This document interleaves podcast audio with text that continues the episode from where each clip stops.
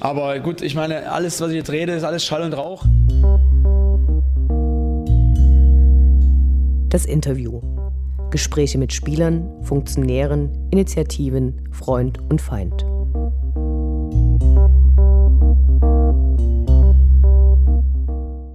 Anfang Mai wurde die Gründung des Dachverbandes der Fanhilfen bekannt gegeben, in der bis jetzt 19 lokale Fanhilfen organisiert sind.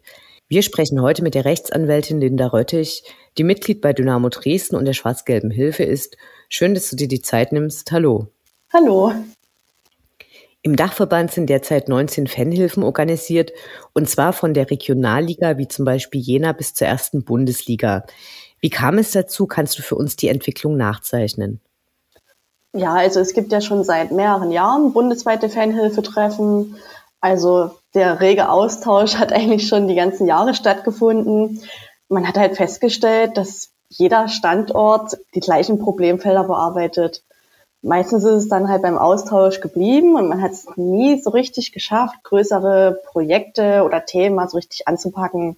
Ja, und das wird sich jetzt halt im Dachverband ändern. Zur Gründung ähm, des Dachverbands, ähm, das hat natürlich auch einige Zeit in Anspruch genommen. Also der Verein musste erst gegründet werden, dann wird er im Vereinsregister beim Amtsgericht eingetragen, dann benötigt man ein Bankkonto und das bekommt man aber nur mit der Eintragung im Register. Und wir mussten eine Website erstellen, Texte schreiben. Die Texteschreiber haben viel Zeit investiert, um die Website dann auch natürlich mit Inhalt zu füllen und das halt alles im Ehrenamt, ne? also in der Freizeit, nach der Arbeit und am Wochenende neben Familie und Beruf, genau. Was sind die Ziele eures Dachverbandes und wie sollen die erreicht werden? Also in allererster Linie wollen wir halt zunächst Öffentlichkeits- und Aufklärungsarbeit leisten. Wir haben beispielsweise jetzt schon auf unserer Website eine Rubrik eingerichtet ähm, zu den einzelnen Polizeigesetzen und da kann man sich dann halt einen Überblick verschaffen über die einzelnen Bundesländer. Also man kann halt so allgemein sagen, wir wollen eine starke Stimme für die Fußballfans sein. Also letztendlich betrifft es ja aber den einzelnen Bürger und die einzelnen Landesgesetze bei den Polizeigesetzen, ähm, die sprechen ja alle Bürger an, also die Einschränkungen, Gebote und Verbote. Und so kann sich dann halt jeder Interessierte, ähm, der muss jetzt nicht unbedingt Fußballfan sein, über die Polizeigesetze der Bundesländer auf unserer Website informieren. Wie ist der Dachverband organisiert und wie oft habt ihr da Treffen? Also der Dachverband ist ein eingetragener Verein, genauso wie SG Dynamo Dresden. Also es gibt einen Vorstand und die einzelnen Fanhilfen, die sind Mitglied äh, des Vereins, also des Dachverbands. Und ähm, wie in jedem Verein gibt es auch eine Mitgliederversammlung, ähm, die einmal jährlich äh, stattfindet. Und ja, die Mitgliederversammlung ist halt jetzt vergleichbar mit den Fanhilfentreffen, die es ja sowieso schon gab. Passiert die Arbeit im Ehrenamt oder wie sollen die Kosten gedeckt werden? Also wir haben uns ähm, entschlossen, jetzt innerhalb des äh, Dachverbands, dass wir uns in Arbeitsgruppen organisieren. Und ähm, man kann sich das halt so vorstellen, dass die Arbeitsgruppen nach Themen oder Projekten äh, zusammengestellt werden. Und diese Arbeit findet im Ehrenamt statt. Und die Finanzierung, die läuft halt wie bei anderen Vereinen auch. Ähm, die Fanhilfen zahlen einen Mitgliedsbeitrag und größere Fanhilfen leisten halt nach dem Solidaritätsgedanken ähm, einen höheren Beitrag und kleinere Fanhilfen eben einen kleineren Beitrag halt im Rahmen ihrer Möglichkeiten. Es soll halt niemand benachteiligt werden. Weil Fanhilfen, die jetzt sich vielleicht erst gegründet haben, können natürlich noch nicht so einen hohen Beitrag leisten wie größere Fanhilfen, die vielleicht schon 500, 600 Mitglieder haben oder vielleicht sogar noch mehr. Die sind natürlich finanziell auch besser gestellt. Es gibt mehrere Organisationen und Zusammenschlüsse, wie zum Beispiel die Arbeitsgruppe der Fananwälte oder auch unsere Kurve, die sich die Unterstützung der Faninteressen auf die Fahnen geschrieben haben. Gibt es hier einen Austausch oder ist dieser geplant?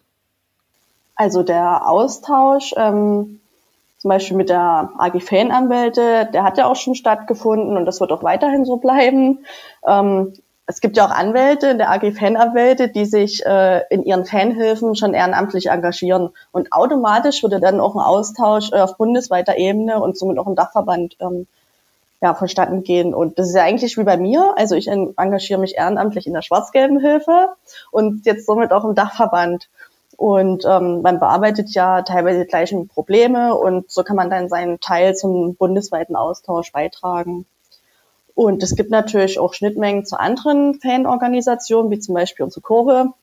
Und ähm, Unsere Arbeit muss man aber im gesamtgesellschaftlichen Kontext sehen. Also die Einschränkungen und Eingriffe in die Persönlichkeitsrechte ähm, wurden und werden ja ähm, zuvor immer am Spielbe Spielfeld Fußball äh, erprobt und die Grenzen werden ausgetestet.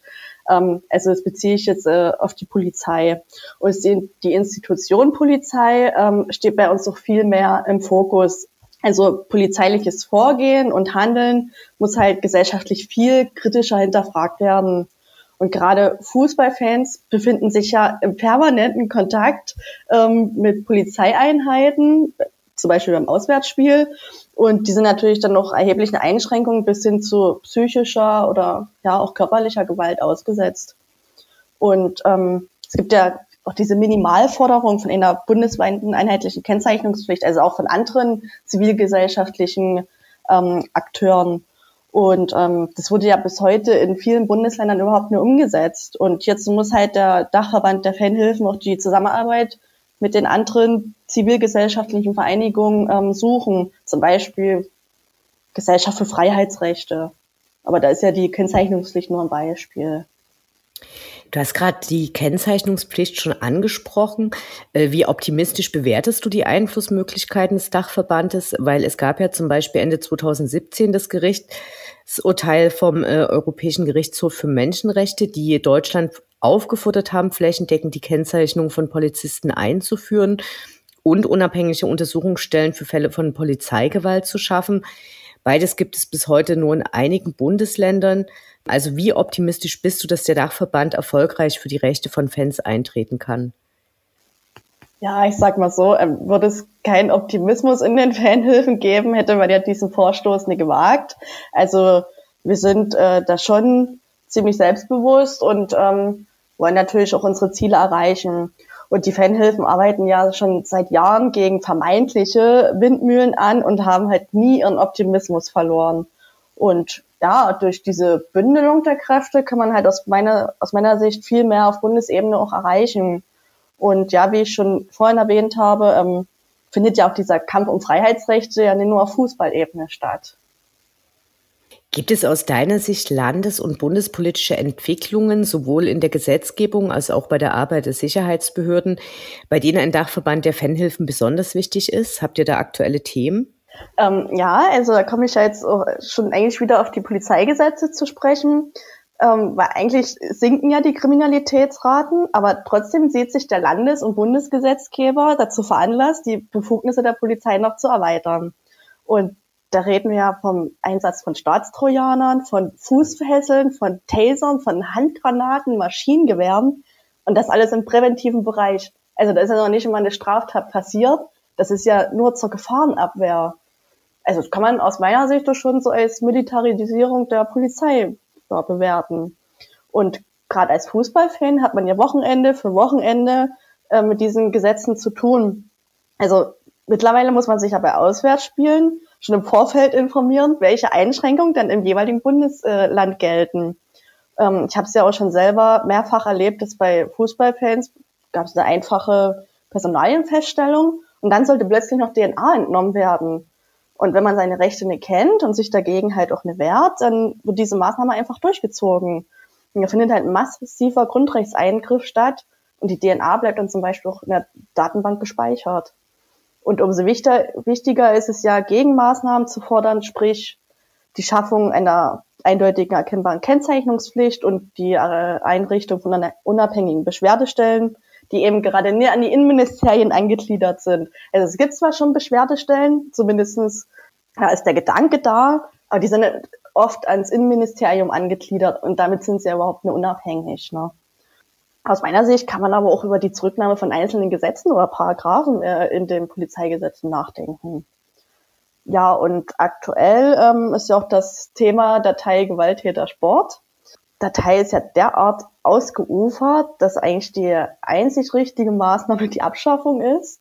Und aus meiner Sicht ist halt die Intransparenz so das größte Problem an dieser Datei. Also die Betroffenen, die wissen ja nicht immer, ob sie überhaupt in der Datei erfasst sind. Und dann kam es ja auch schon vor, da gibt es dann die große Überraschung am Flughafen, wenn man mit seiner Familie in Urlaub fliegen will. und dann dauert die Kontrolle ungewöhnlich lang. Okay, das kann man vielleicht noch hinnehmen, aber es gab auch schon Fälle, da wurde dann die Ausreise ganz verweigert. Und das alles halt wegen dieser Eintragung in der Datei Gewalttäter Sport. Und da muss man sich ja fragen, wie aussagekräftig ist denn überhaupt diese Datei? Denn nicht jeder, der in der Datei überhaupt gespeichert ist, hat ja auch ein Gewaltdelikt begangen man muss ja auch noch nicht immer rechtskräftig verurteilt worden sein, um in dieser Datei zu stehen. Und es reicht eine einfache Personenkontrolle beim Fußballspiel und das kann aus meiner Sicht jeden treffen. Und wenn man jetzt, ähm, wenn jetzt gegen eine Person ein Tatbedacht bestand und das Verfahren zum Beispiel eingestellt wurde, der wurde sogar freigesprochen, dann bleiben die Daten halt trotzdem drin. Und dieser der Begriff Datei Gewalttätersport ist halt auch total irreführend. Das muss ja nicht mal ein Gewaltdelikt begangen worden sein. Wie gesagt, das reicht eine einfache Personenkontrolle, da muss man auch gar nicht gemacht haben. Ja, und das sind eben so Themen, für die sich der Dachverband einsetzen wird. Werden noch weitere Fanhilfen Mitglieder im Dachverband werden und äh, mit welchem Zeitraum rechnest du hier? Ja, also es werden sicherlich noch äh, mehr Fanhilfen Mitglied äh, werden, dass sich ja auch an einigen Standorten Fanhilfen neu gründen. Das ist halt ein, ja, ein stetiger Prozess und ähm, auch Fanhilfen, die jetzt schon bestehen, können ja derzeit, äh, jederzeit Mitglied werden. An einigen Standorten muss aber zum Beispiel erst eine eigene Mitgliederversammlung durchgeführt werden und die Mitglieder müssen dann über die Aufnahme im Dachverband abstimmen. Und das gestaltet sich halt natürlich in der derzeitigen Pandemiesituation ein bisschen schwierig. Vielen Dank für deine Antworten und viel Erfolg bei eurer Arbeit. Dankeschön.